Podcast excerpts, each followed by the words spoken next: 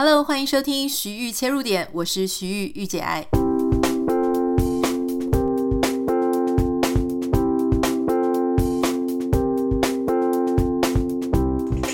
欢迎收听今天的节目。我们今天的声音呢，也许会有一点不太一样，要请大家帮我听听看哦。呃，因为我已经搬到新家了，那新家我自己有一个房间是作为我的工作室，还有录音室。那这个房间呢，目前现在因为还空空的，没有什么，呃，就还没有放很多东西啦，所以那个声音可能会有一些回音。不过因为我自己添购了一个我很想买的东西很久了，就是那个手臂，呃，可以悬吊麦克风的那个支架。然后还有一个防喷麦的喷罩，所以现在已经全部架好了。希望以后比较不会有那种喷麦的声音这样子。好，今天想要跟大家分享的是一个，我觉得最近因为美国总统大选，好，然后就是如火如荼的。我相信。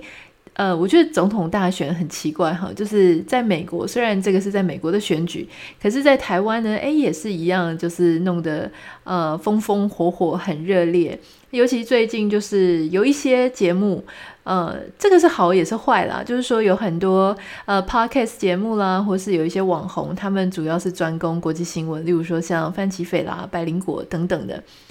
那。这些媒体呢，我我觉得后来其实，因为我一开始也都蛮喜欢看、蛮喜欢听的。但是当然，我相信所有做媒体的人，虽然以前我们都说要中立、要公正，但是其实如果你长期的去听这些频道的话，你会知道说他们的主持人、制作人其实都有自己蛮明确的呃政党色彩。好，那最近这几天，因为就发生了一些事情呢，很多人就抨击范琪斐跟百灵果。好，那详细我想他们被抨击的原因，当然，嗯、总归一句就是他们自己的立场很明显，然后他们有一些呃立场上还有一些言论上是被攻击的。如果大家有兴趣的话，哈，因为我其实不太喜欢花我们的节目讲太多攻击别人的事情。那如果你有兴趣的话，你可以在 Google 上面。啊，或者在这个 Facebook 上面的搜寻栏，就是搜寻他们的名字，可能会看到一些争论啊。我自己认为，现在我们要求媒体去做中立的报道是非常困难的事情。那如果说当我们要有一个明确的立场的时候呢，其实呃还可以分，就是说是你主持人个人的立场，还是说是你想要带给大家所知道的事情。那就像说，大家知道我是基督徒，然后就会有网友跟我讲说，那我想要做一，希望我做一集节目来宣扬基督的好哈。呃，我个人认为信仰是非常个人的事情，虽然我也希望有很多人可以愿意来跟我做一样的信仰，但是你要我去做一集节目来去宣扬基督的好，那我觉得你去听，你去看好消息，或是你去听一些福音电台，那就可以了。我自己本身比较。我觉得这个事情就是我自己个人的事，我没有想要在我自己的节目当中去做这个东西，因为它是不同的方向哈。那当然，你说我是不是会把呃我自己信仰给我的精神放在节目当中？那当然是啊，因为就是我自己个人的价值观跟我的信仰是密不可分的哈。我所以我觉得这个东西还是一些呃你在做节目上啊，或者在做内容上你自己的一个意图，跟你想要怎么做，那是个人的自由。好，那所以讲到说，了解国际新闻到底看他们的频道、听他们的 p o c k e t 是不是好事呢？我觉得，呃，如果你是完全没有国际新闻的概念，然后你也不觉得国际新闻是有趣的，那或许您开始看看他们的节目，听听他们的内容。会让你培养出一些很基本的对国际新闻的一些 sense，我觉得那样很好。但老实说，听久了你会发现，其实他们还是娱乐性质居多。所以如果你想要很愉快的听，好，然后嗯、就是喜欢他们，那你听无妨。那如果说你是想要了解比较客观公正，然后培养思考深深度的话，我觉得你必须放弃那种只听一个节目。或是只听一两个节目，你就觉得哦，好像自己好棒棒。那特别是他们之间彼此之间朋友的那些节目，你会发现说，呃，他们有一些主持人，他们彼此很要好，然后他们就成了一串。如果你是完全在听那一串的，其实那就跟你在同温层里面游泳是一样的，因为你就看不到另外一个观点的思考方式。所以我觉得怎么样比较好，是可以培养自己比较全面呢？就是你要。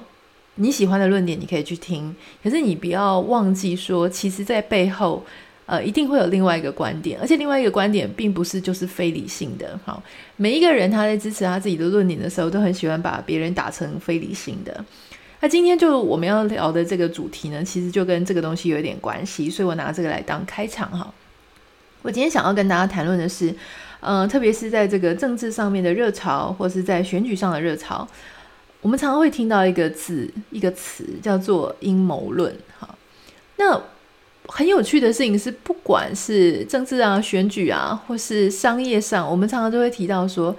呃，人家这个这个背后有阴谋论，然后甚至我们常常也就相信的所谓的阴谋论。那什么叫做阴谋论呢？其实阴谋不代表说它是一件非常呃离我们很遥远的一件事件，哈。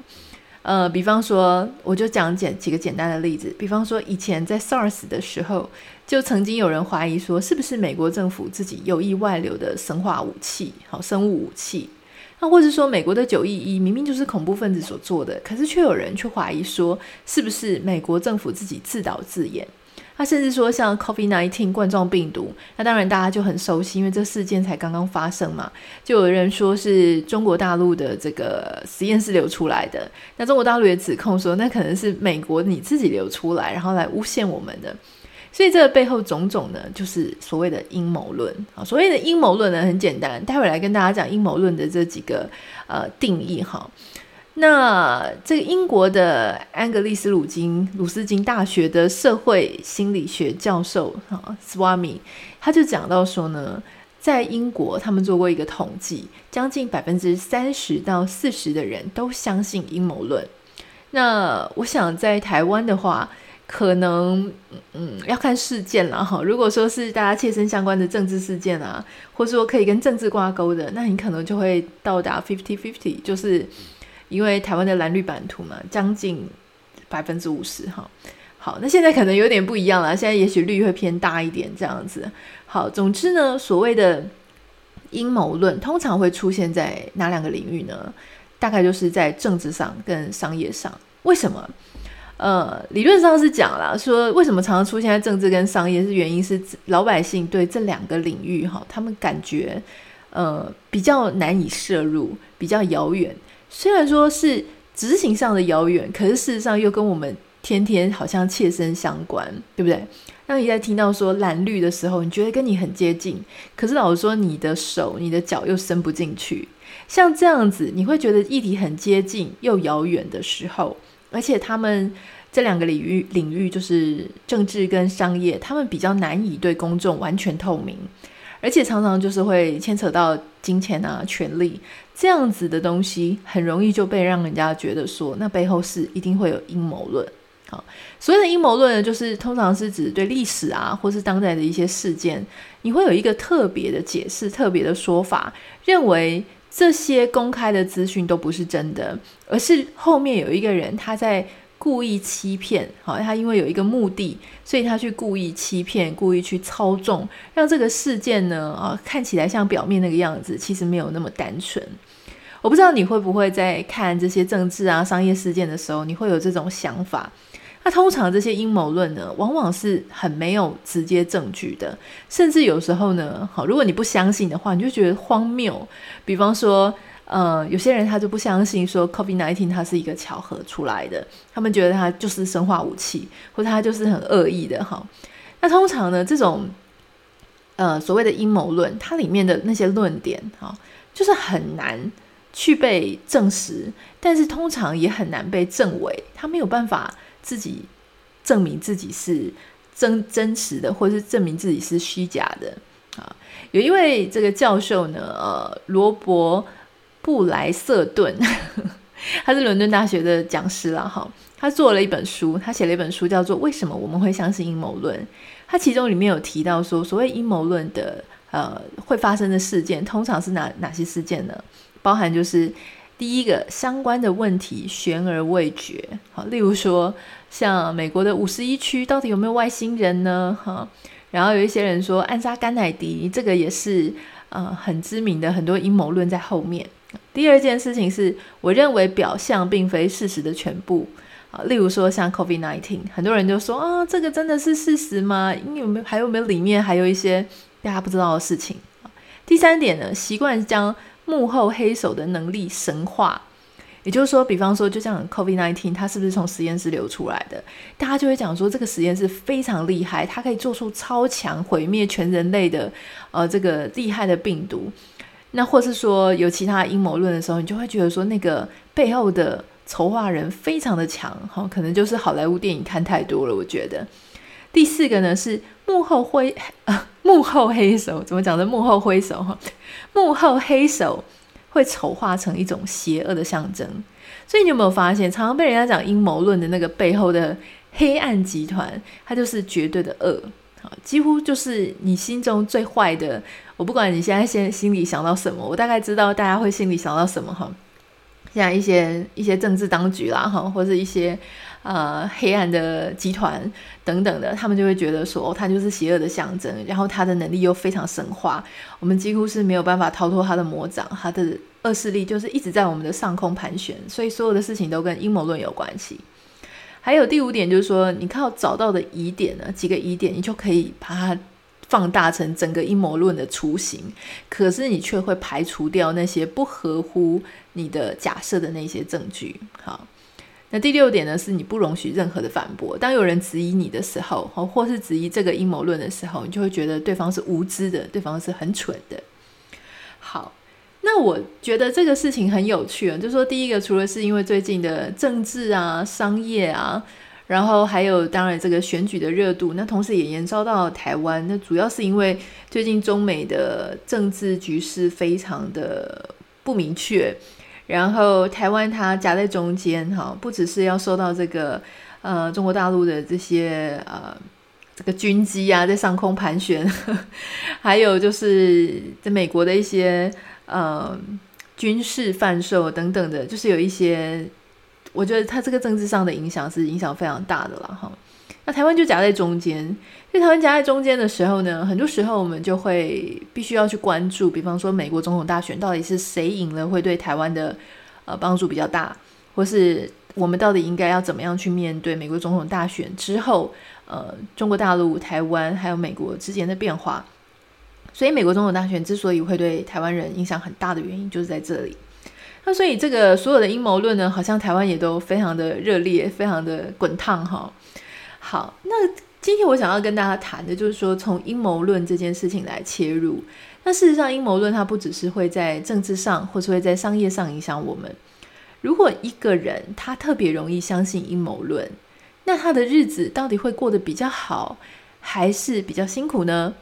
也许现在正在收听这个 podcast 的你，心里会有一些答案。不知道你是那种比较相信阴谋论的人，还是你不太相信阴谋论的人？那你觉得？相信阴谋论的人，他到底日子过得会比较怎么样？好，我们五秒钟音乐之后马上回来。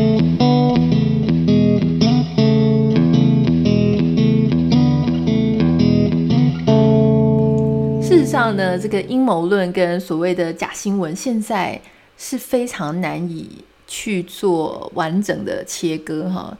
也就是说，很多人他是阴谋论者，然后他透过社群媒体，或是透过一些呃自己的社群所散发出来的消息，他就变成一个假新闻。那就以美国来讲，哈，美国它有一个非常知名的团体叫做匿名者 Q，他是一个非常右翼、极右翼的阴谋论者，哈。嗯，简单讲，这个如果你没有听过匿名者 Q 这个团体呢，他就是认为说，美国政政府的内部存在一个。反对美国总统川普和他的支持者的深层政府，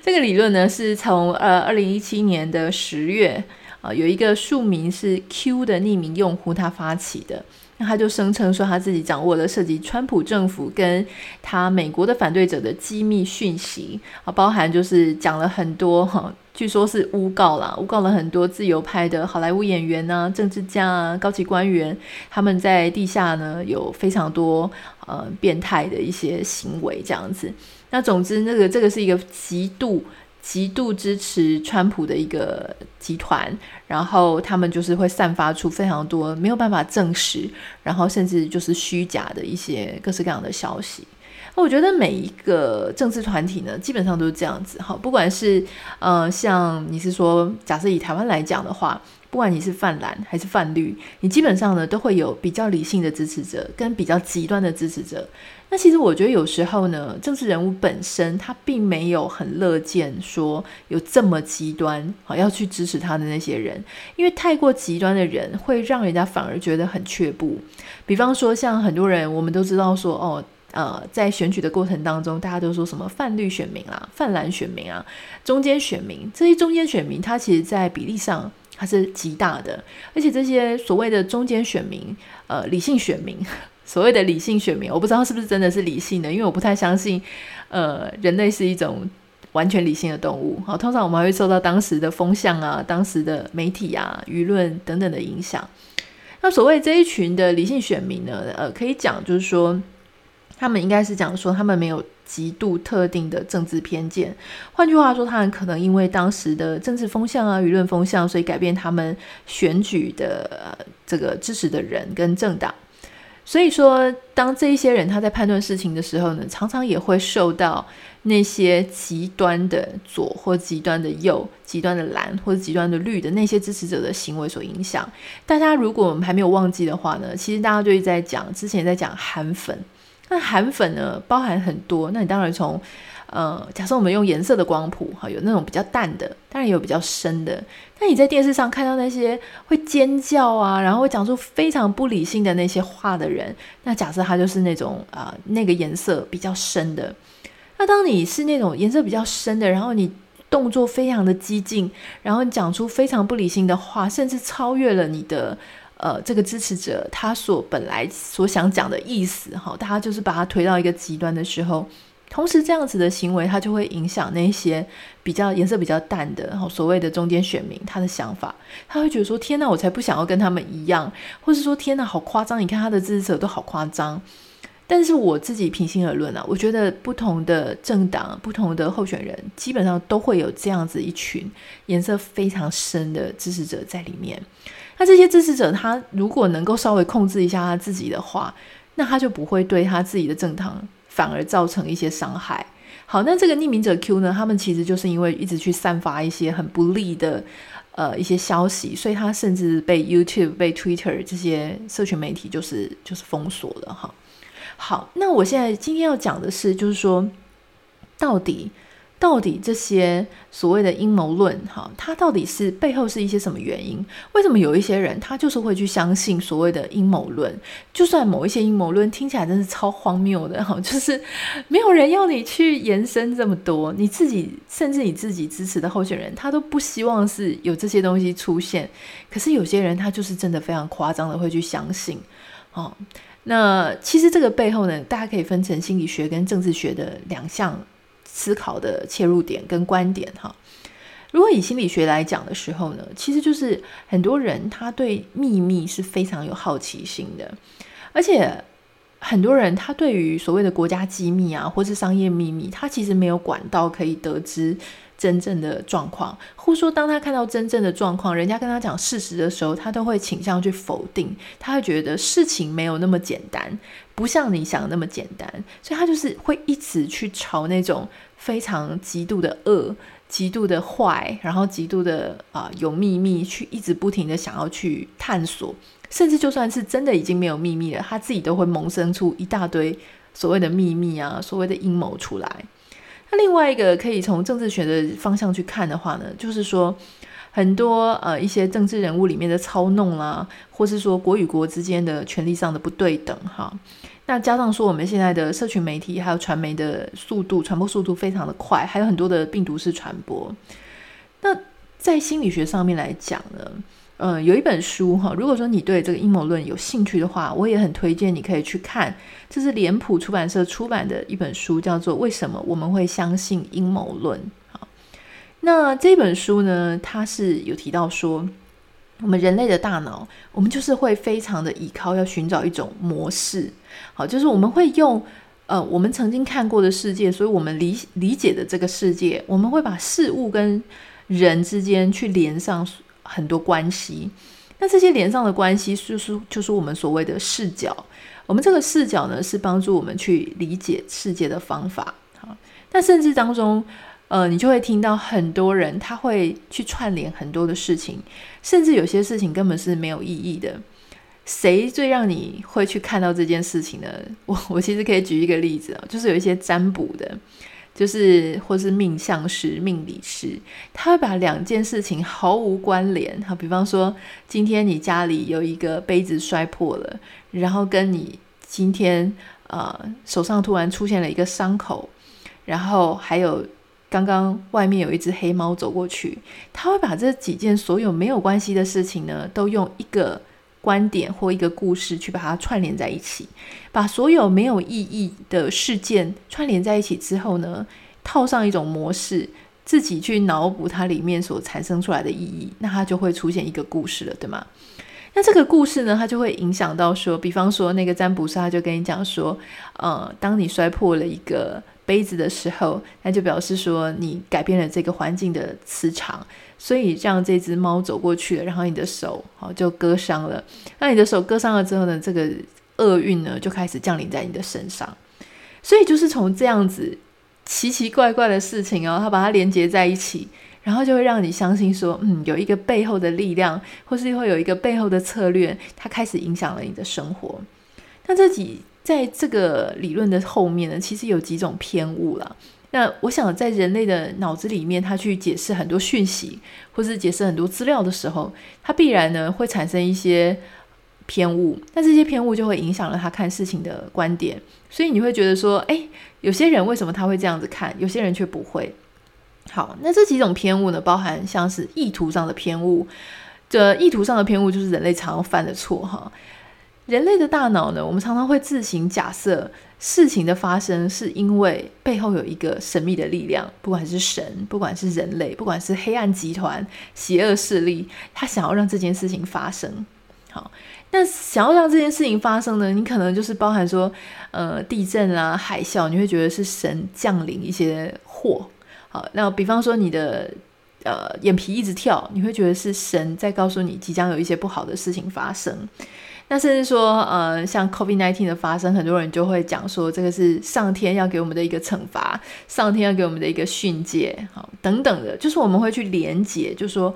呃，好像背后有一个用意，他在那边要让这件事情发生。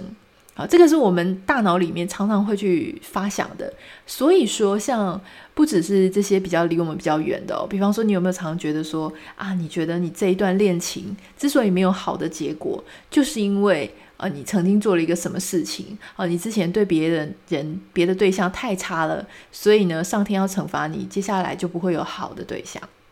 我其实，在常常会听到一些网友哈，或是朋友，他们会讲说，他们呢是。有报应、有咒诅的，所以他才会面对到他现在的状况。比方说，他以前可能拿掉过一个小孩，所以接下来他在真正的婚姻里面想要生小孩的时候，反而流产了。那这个时候呢，他可能就会自动连接到说，那是因为他以前拿过一个小孩的原因，所以他身上就会有一个咒诅。哈，我觉得这个东西，它就是所谓的意图上的偏误，就是我们会去幻想有一个人，他想要让我们过着不好的日子，而且他是一个有用意、有目的性的。好，那第二个偏误呢，就是所谓的比例偏误。比例偏误呢，其实就是让这个阴谋论它会非常广泛流传的原因。哈，那很多人他会因为这个事件的大小来去猜测猜测这个起因的大小。比方说呢，如果说像 COVID-19 的话。好你就会会觉得说，那个背后有一个极大的政治势力，国与国之间，因为那个是一非常大的 scale，所以你就会觉得这是很大的。你不会说是因为隔壁老王他跟呃隔壁的阿蔡两个人有吵架，所以导致了 COVID-19，因为那个大小的事件是不对等的。所以基本上越大的事件，你就会觉得后面有越大的阴谋在里面。然后越小的事件，比方说呃隔壁的邻居他们家火灾的话，那你就会觉得说哦，可能是呃。彼此之间的逞凶斗狠啊，或是有一些债务上的纠纷，所以那个大小跟比例上，好，会有一些你自己的一些判断。好，那第三个叫做偏见同化。偏见童话呢，就是说有一些人他本来就有一些偏见，比方说像有一些人他就是支持川普，有一些人他就是支持拜登。那当你支持了这些人之后呢，你就会非常相信，接下来有一些阴谋论，他是倾向于讲拜登好话，或者倾向于讲川普好话的时候，你就会相信说那样子的阴谋论的假设会跟你比较类似其实我就常常要跟我先生，我常常会听到我先生讲一些，就是呃，他会相信说呃某一种论点，但因为他自己本身是有很明确的宗教跟比较明确的政治的的的色彩，所以我就会常常要去。帮他稍微厘清一下，就是说，嗯，这真的是合理的吗？哈，还是说他只是因为呃某一些宗教或某一些政治的立场跟你很类似，所以你才会相信这样的说法？那我不能说他每一次讲的都是。不正确的，因为他其实也是一个还算实事求是的人，只是他也会有他自己的偏好，所以会去比较倾向相信某一种阴谋论，或是某一种说法哈。所以我想，如果说我们作为这样子的人，或者说我们作为这样子人的伴侣的时候，其实我们也不用去呃扭转对方，因为常常。如果说你其实很硬性的去跟对方讲说，你这个就是阴谋论啊，你就是很笨，你就是被操弄了，反而会造成你跟伴侣之间关系的一个问题。但是你可以就是帮助他去思考，就提几个问题哈，可能是站在他的反对的对立面的立场去提醒他去从那个方向去思考。我相信每一个人他基本上呢都还能够有自己的。理性的能力去想这件事情。那如果真的万一没有，你真的遇到一个非常极端的分子哈，如果是短时间暂时性的，我觉得还可以。但是如果他是长时间的，像我就跟各位讲，就是说我之前啊，其实曾经交往过一个对象，那他的宗教信仰真的是，嗯，我真的是觉得很夸张，所以那跟我极度不一样，而且是那一种比较小众的，然后比较。整个贯穿他的生呃思维跟生活，比方说，他就说人类是不会死的。那人类他会呃，就是我说那那那个死掉的尸体那又是怎么样？他就说他可能是扫把变成的，或者什么之类。如果是这么严重的，整体的所有的一切生活都被呃很奇怪的这样子的偏误的想法。比方说是宗教啊，或是政治，哦，他完全影响了他的人生、他的思考、他的理性、他的价值观，而跟你是不一样的话，那我觉得你基本上就要考虑跟这个人分开。嗯，很多人、很多朋友，他们常会跟我讲说，啊，我觉得对方什么都好，但是就是宗教上太过投入哈。我要跟各位讲，就是宗教上呢，太过投入这件事情，它其实是非常。难以去改变，而且难以去撼动的。所以，通常如果我遇到这种时候啊，我就会跟对方讲说：要不呢，你就融入他，跟他变成一样的；要不呢，你就要分开，让你自己过一个比较舒坦的生活。哈，好。那我自己怎么去看，就是所谓的这个喜欢阴谋论的这件事情呢？好，基本上这个伦敦大学有一个心理学教授，哈，弗兰奇，他就提到过说，喜欢相信。阴谋论的人，非常爱阴谋论的人，他的有一些共同的性格跟特征哈，比方说是偏执的，哦，但是呢，有一些对新思想更开放、更愿意接受一些奇谈怪论的人，他其实也很容易相信阴谋论了哈。那我自己是认为说，阴谋论的几种特质啦，我自己去看哈，第一个当然是很难以去证实的。第二个是通常是事后推论的，第三个是相信人性本恶的。而我相信哈，最让人家很难有一个好生活的就是第三点。你相信人性本恶，你相信事件的背后永远都怀有预先设计好的恶意的话，它基本上它不只是会影响到你对这个世界上的观点。你对这个世界上的观感，你甚至呢就没有办法相信别人，没有办法相信这个社会，你没有办法相信政府，没有办法相信父母，没有办法相信你所在的企业，没有办法相信你身边的朋友，没有办法相信你的伴侣，甚至你就没有办法相信你自己过得是很开心的。好，那我认为，当然阴谋论是有好有坏。有些人说，那就是因为他独立思考，所以他才会相信阴谋论啊。哈，那我认为。独立思考是一件事情，但是你认为事件的背后呢，它的运作是绝对有恶意的，这就是另外一件事情。好，其实呃，阴谋论离我们的生活并没有很遥远，除了刚刚讲的政治啊、社会啊、商业之外。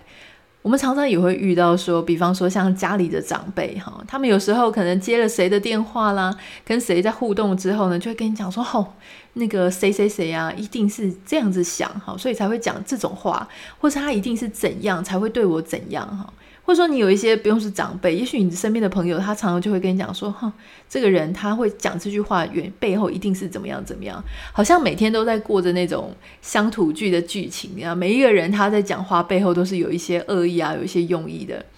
那或是有一些公司里的主管，我之前就遇过哈，有一个主管，然后他的呃书桌上面呢就放着什么。我我已经忘了那个书名了，总之就是什么职场后宫甄嬛传，什么三十六计怎样怎样，然后他每天呢就开始很研究很。就是说，别人对他讲的话的背后的含义是什么？每次开完会啊，甚至就跟总经理开会，那他就要开完会又把我们这些下面的基层员工叫进去一个小时，跟我们分析说：那你刚刚在这个总经理的会议里面听到了什么？他刚刚讲什么？你觉得是什么用意？那当我们讲了说，我觉得他没有什么特别的用意的时候，他就说不，他那些呃话里面呢，就是其实在讽刺谁，然后在称赞我，然后怎么样？就是觉得很烦，你知道吗？就是事情不好好做，然后讲一大堆这种什么后宫啊、职场斗来斗去的，要不然就是有一些生活当中的朋友，他们会一直曲解其他的异性对自己伴侣的互动，哈，认为说对方一定是不安好心、不怀好意等等的。我觉得这真的都太累了。其实我常常认为说，呃，一个人他要活得开心一点，他必须要摒除去去想象说，呃，这个世界是坏的。就是说，很多人他认为说这个世界呢，绝对对他不会很好。那他的出发点就是这个世界绝对不会对他好，或这个世界绝对没有善意。那他这样子怎么看这个世界所发生的事情，那都不会太好。那有一些人他会一直觉得说自己是社会上的受害者，比方说他是阶级阶层下面的顶端底层。但事实上他可能没有那么底，但他就觉得说跟别人比起来都很底。那你觉得这个问题出在哪里呢？其实就是出在他自己一直觉得他是底层，好，或者说他一直出在他很喜欢跟别人做比较，所以当他去跟别人比的时候，而且往往又是跟好的比，那他就会觉得他自己永远都是一个受害者。好，呃，心理学家讲了说，在阴谋论上会比较愿意相信阴谋论的人，通常也都是比较不愿意去相信生活当中有很多巧合，或是。不愿意相信生活上有很多蝴蝶效应就会造成这件事情的，所以如果要我们把生活过得开心一点，其实我只有一个建议要给大家，就是不要每一件事情都去想背后有那种非常复杂、非常纠结的原因。或许有一些事情是值得思考哈，比方说，呃，有一些人台面上的公众人物啊、政治人物，他为什么出来讲这些话？发言人出来讲这些话，哈，或者在某一些时机讲这些话。讲这些话呢，它可能是公关操作，没错。可是如果我们把所有的事件，哈，不管是公共卫生事件啊、医疗事件，或是天灾人祸，全部都往后面去加一个很恶意的故事的时候，那反而会造成我们自己去训练我们的大脑，一直去往那样子的思维去看。所以，我们怎么样从小事情，就是我们生活当中的事情呢，去训练我们不要一直怀抱别人有恶意的想法，就是我们也不要去。过度揣测、过度猜忌别人对我们说出来的话，就算别人对我们的说出来的话呢，是有一些恶意，或是有一些不是很礼貌的话，我们都不用去想他是故意的。好，就像我曾经就是被我一个呃，就是呃异性朋友的长辈曾经听到我们家的呃状况之后呢，诶，他就对我讲了一句话说：“哦，所以你就是所谓的拖油瓶哦。”我相信所有的人，我才讲大概九十九趴的人，听到长辈跟你讲说：“哦，原来你就是所谓的拖油瓶”，心里都不会太高兴。可是其实，我虽然那一秒发现说，嗯，我觉得对方讲话不是很礼貌，可是后来我就立刻释怀，因为我会判断，就是说这个长辈他是因为不知道所谓的拖油瓶，它其实是一个不礼貌的词汇，所以我就立刻原谅他了。我就觉得说，嗯，你这样说其实也没错啦。但是我知道对方不是恶意的，因为对方他的表情会让我知道他不是故意去讲这件事，他只是不知道这个词不太适合当着别人的面这样子讲哈。所以，呃，我觉得这件事情就很有趣，就是说你怎么样去看待这个社会，你怎么样去理解、同理别人，他是不是有恶意的心，同时呢，就会影响到你生活的幸福指数跟快乐的指数。好，希望今天的节目呢，我们除了了解一下阴谋论它的产生、它的特性，然后我们把阴谋论运用在自己的生活里面，就是说我们怎么样去让自己的视角会有点不太一样，怎么样去理解别人可能不是刻意的恶意，啊，有有些事情他可能只是因为某一些呃偏误啊，或是有一些沟通上的失准哈，所以它会造成说你不是很开心，你会觉得说对方可能是故意的，可事实上可能真的不是，它就是一个很巧合的错误。好，如果你喜欢今天的节目的话呢，不要忘记要订阅我们的频道。然后啊、如果你有任何的生活上的故事啊、想法、疑问想要问我的话呢，都欢迎你可以私讯到我的 Instagram 账号 Anita 点 Writer A N I T A 点 W R I T E R。因为私讯的来信也蛮多的，所以要稍微等我一下，我会做回复。那也非常的希望大家可以帮我在 Apple Podcast 上面留下五颗星给你的留言。或许某一集哈，有些人他会需要某一集的内容，可以帮助他的生活，让他过得更愉快。也许他就陷入在阴谋论的这个很困扰，或是他的另外一半常常被阴谋论哈，就是乐此不疲。呃，也许他听到这一集，他就会稍微释怀，比较理解到底发生了什么事情。那我们就下次见喽，呃，礼拜一愉快，拜拜。